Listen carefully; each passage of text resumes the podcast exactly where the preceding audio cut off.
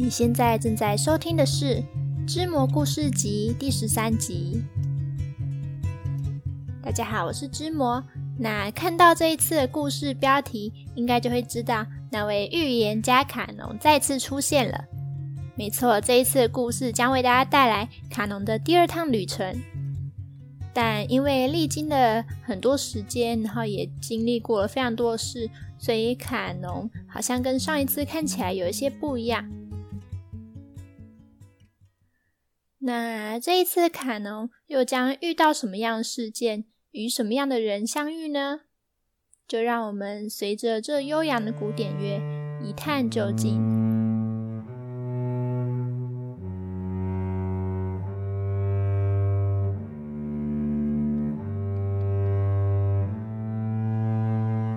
卡农与寻死的少年，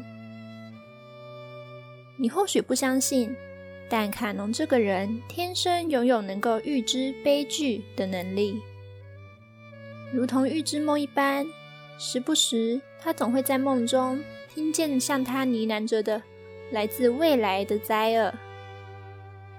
故事听到这里，你大概会以为，既然拥有这般不同于人的能力，卡农肯定是位欲积极改善世间的奉献者。但事实并非如此，卡农十分厌恶着自己的这份特殊体质。正值中年的他失去了归处，他的胸怀中并没有带有任何抱负，只是这样漫无目的的在世界各个角落流浪着。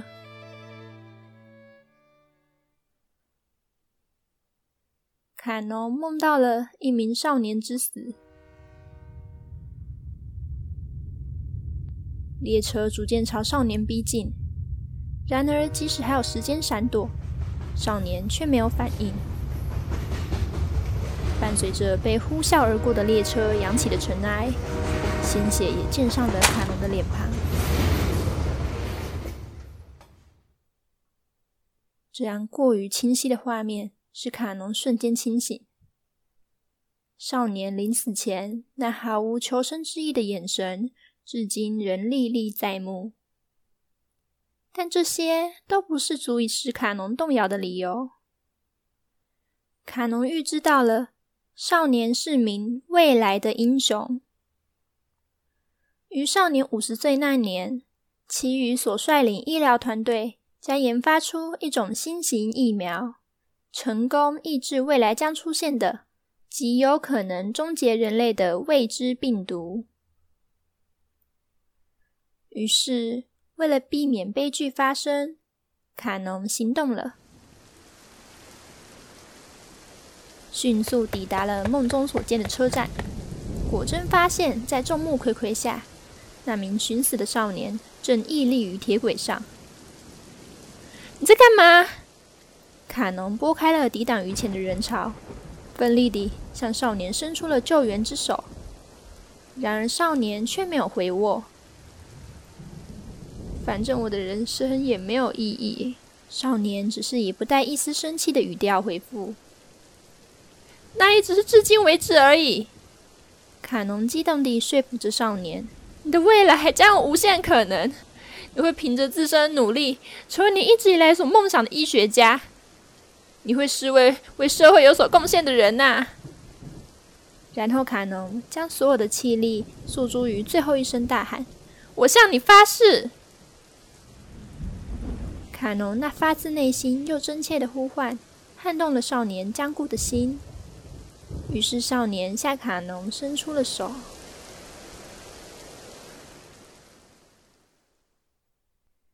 平安送少年回家后，少年那听闻事件发生的老母亲不停欣慰地向卡农道谢：“您真是位好人。”母亲紧握着卡农的手，不断的。向卡农传达着自己的感激之情。这个社会就是需要你们这种见义勇为的人。然而，卡农对此却没办法做出任何回应，只是在片刻的沉默过后，淡然的说：“不，我才不是什么好人。如果这个少年不是英雄的话，我可能就不会救他了。对卡农而言，此次的悲剧所指，并不是少年的死本身，而是疫苗无法被成功研发这件事。事实上，成功救回了少年的命，对卡农而言，仅不过是附加罢了。怎么可以这样？老母亲带着些许愤慨地说：“就算他身为普通人，也有活着的价值啊。”这我就不知道了。卡农回答：“区区一个将生命活得无奈又充满遗憾的自己，怎么有办法说出每个人都有活着的价值这种断言呢？他唯一清楚知晓的，只有个人的存在究竟有多么微不足道这件事。”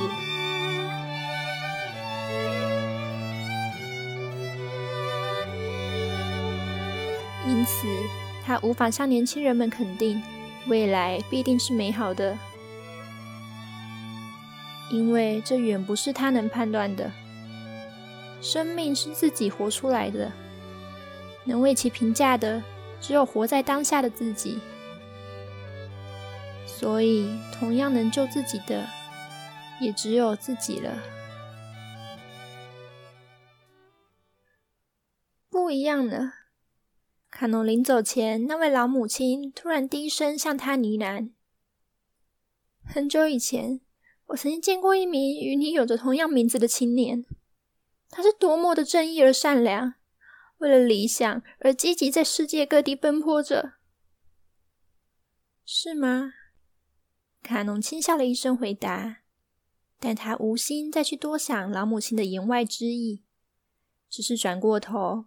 走回他那毫无远景的漂泊人生。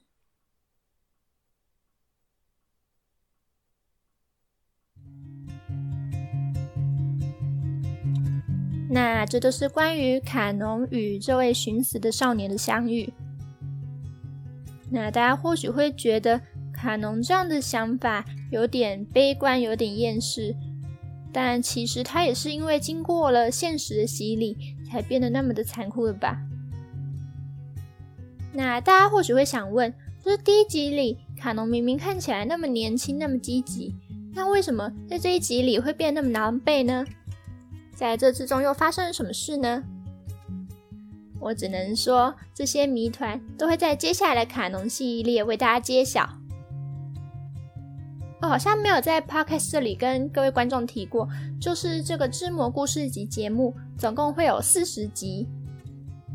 那虽然现在是以周更的形式进行，但如果之后有忙不过来的，或是灵感缺乏情况话的话，都会有可能会改成延更或是不定期更。